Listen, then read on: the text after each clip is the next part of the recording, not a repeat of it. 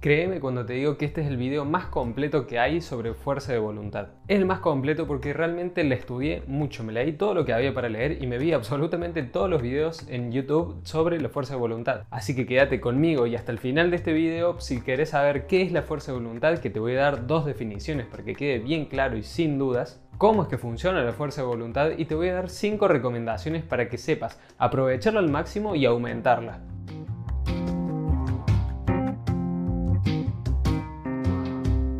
Hola, ¿cómo estás? Yo soy Nico Grupe y este es mi canal donde te voy a dar recomendaciones y tips para que puedas llevar tu vida a un mejor nivel. Y también tengo varios resúmenes de libros de desarrollo personal que te pueden ayudar a lograrlo. Si es que todavía no estás suscrito, te invito a que consideres suscribirte y que te des una vuelta por el canal para que veas todo el contenido que hay, ya hay bastante contenido. Y al lado del botón de suscribir, si quieres que YouTube te avise cuando yo subo un nuevo video, hay una campanita que le puedes tocar. Pasemos entonces a ver qué es la fuerza de voluntad. Si tenemos que definir la fuerza de voluntad como tal, se podría decir que es ese esfuerzo a resistir a las tentaciones a corto plazo para poder lograr cumplir objetivos a largo plazo. Entonces así de primero y rápido nos podemos dar cuenta que para lograr tener fuerza de voluntad se basa en esfuerzo y en decisiones. Esfuerzo para evitar las cosas que no nos van a llevar a nuestros objetivos y decisiones que tenemos que tomar para conseguir eso. Ahora te voy a explicar otra forma de ver qué es la fuerza de voluntad y te pido por favor que no te vayas porque cuando te mencione de qué se trata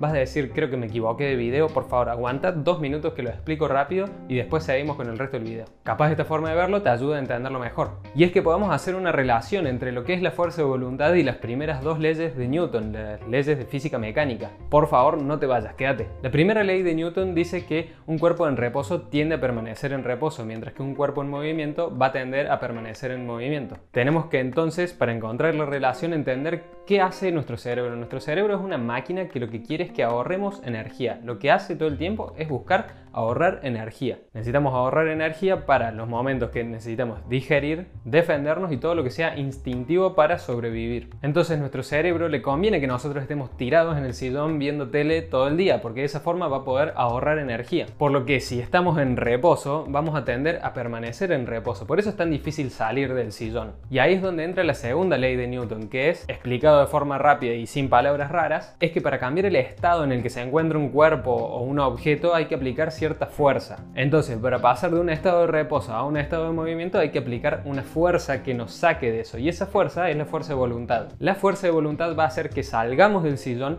y una vez que entremos en movimiento vamos a tender a permanecer en movimiento. Otras cosas que tenemos que entender de la fuerza de voluntad es que es limitada. Tenemos una cantidad limitada de fuerza de voluntad, es un recurso limitado. Tenemos que ver como si fuese una batería, como la batería de nuestro teléfono, que apenas nos levantamos está llena, pero a lo largo del día se va a ir agotando. ¿Cómo se va agotando? Se agota cuando tomamos decisiones. Cada decisión que tomamos, la batería va a ir bajando un poco más. Cuando tenemos que decidir qué ropa usar, si me pongo esta o esta otra remera, cuando tengo que ver qué voy a comer, si desayuno esto o esto otro. En esas decisiones triviales nuestra fuerza de voluntad se va agotando. Y otro concepto que tenemos que entender es que la fuerza de voluntad es la misma para todas las tareas. No es que tenemos una fuerza de voluntad para la actividad física, otra para el trabajo, otra para las relaciones. No, es la misma. Entonces cada decisión que tomemos a lo largo del día, sea cual sea el rubro en el que estemos tomando esa decisión, va a hacer que nuestra batería de fuerza de voluntad se vaya agotando.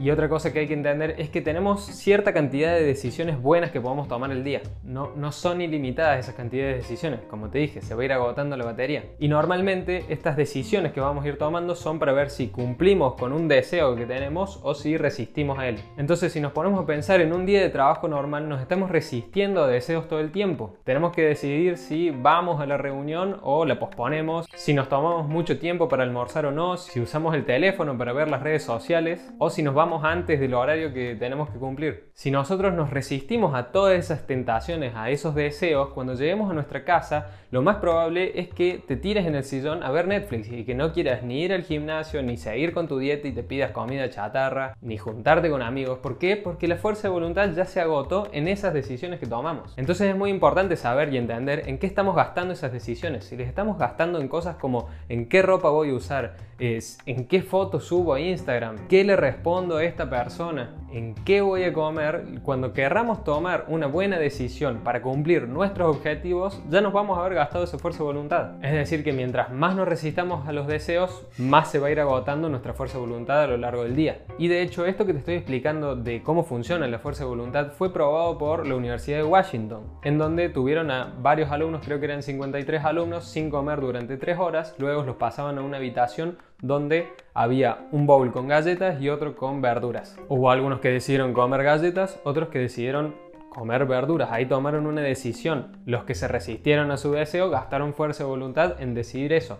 Luego de comer les dieron para resolver un problema que era casi imposible y pudieron ver que los que decidieron y gastaron fuerza de voluntad comiendo verduras, luego en el problema que era bastante difícil de resolver, se rindieron a los 8 minutos, mientras que los que siguieron con su deseo y comieron las galletas, se rindieron recién a partir de los 20 minutos. Eso nos muestra cómo se fue agotando la fuerza de voluntad. Y también está demostrado que la gente con más autocontrol para resistir deseos, en realidad usan menos autocontrol para resistirlos que la gente que no tiene autocontrol autocontrol. Simplemente porque toman la decisión rápido, dicen que no y listo, no se pasan cuestionando. Apagan el teléfono y lo dejan lejos, entonces ya el teléfono ya no es una opción. O no se quedan cuestionándose si levantarse o seguir durmiendo, simplemente se levantan y siguen. Hay que eliminar esas opciones, hay que dejar el teléfono lejos. Si tenemos las pestañas en nuestro navegador, y de repente vemos que hay una notificación en WhatsApp, en algún momento vamos a caer. Si tenemos nuestro teléfono cerca, en algún momento lo vamos a usar. Hay que eliminar esas opciones, cosa que no entren en las opciones que tengamos. No tener esa opción va a hacer que ya no tengas que usar fuerza de voluntad para resistirla, porque no está. Y de esa forma vas a tener más fuerza de voluntad para otras decisiones. Entonces esa ya es una recomendación para vos. Las decisiones. Hay que tener en cuenta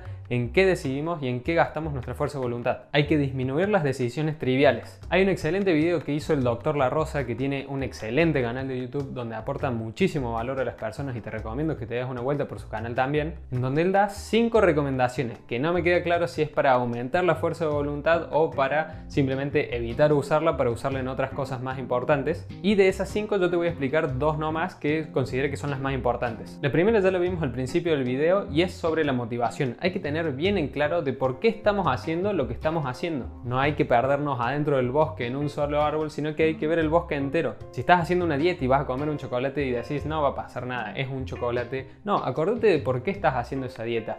Era para bajar 5 kilos. Bueno, cumplamos con esa meta. La segunda vuelve a tocar un tema que ya hablé y es sobre que tenemos cierta cantidad de decisiones buenas al día. Entonces, para poder tomar más decisiones y no consumir esas decisiones buenas, la que nos recomienda es la regla de los 5 segundos, que ya la vimos en otro de los videos que hice en mi canal que te lo dejo acá arriba, donde hablamos sobre la procrastinación y cómo vencerla, que está muy relacionado con este tema, así que te recomiendo que lo veas. La regla de los 5 segundos es contar de 5 hasta 1 para pasar a la acción y tomar una decisión rápido, sin pensar mucho. Y eso es lo que tenemos que hacer. No dejar que nuestro cerebro empiece a maquinar y a buscar excusas para no hacer las cosas, si conviene o no hacerlas, simplemente hacerlas.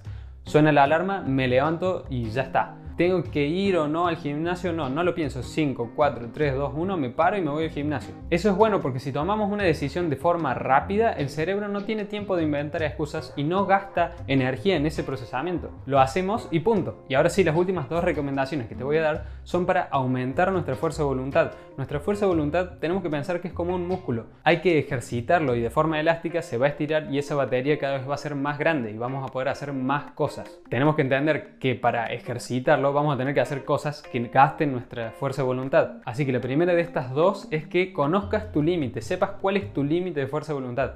¿Cuándo se agota? ¿Cuántas decisiones tomas al día para agotarte? Te recomiendo que te fijes si podés cuál es ese límite, no realmente que te pongas a contar cuántas decisiones tomaste, sino que qué cosas hiciste a grandes rasgos que hacen que ahora estés cansado y lo ideal sería no llegar a agotarse y hacer las cosas nuevas o cosas que nos demanden fuerza de voluntad de forma progresiva. Si vos tomás mucho café y sepamos que a, nivel fisiológico no está bueno tomar café porque nos altera mucho y eso nos hace tomar malas decisiones por lo general, si querés disminuir la cantidad de café que tomás y hoy en día tomás dos veces al día café, lo ideal sería no que cortes de una y no tomes más café porque eso lo vas a poder aguantar capaz un par de días, una semana pero después vas a explotar y vas a volver a tomar café. Entonces tenés que ir eliminándolo de forma progresiva. Si tomabas dos veces al día, pasas a tomar uno. Después de que te sientas bien en ese nivel, pasas a tomar día de por medio, después cada dos días y así, de forma progresiva. Y la otra recomendación y la última es que trabajes el autocontrol. Hay que saber elegir lo que es lo mejor para nosotros y no lo que es lo más placentero para nosotros. Tenemos que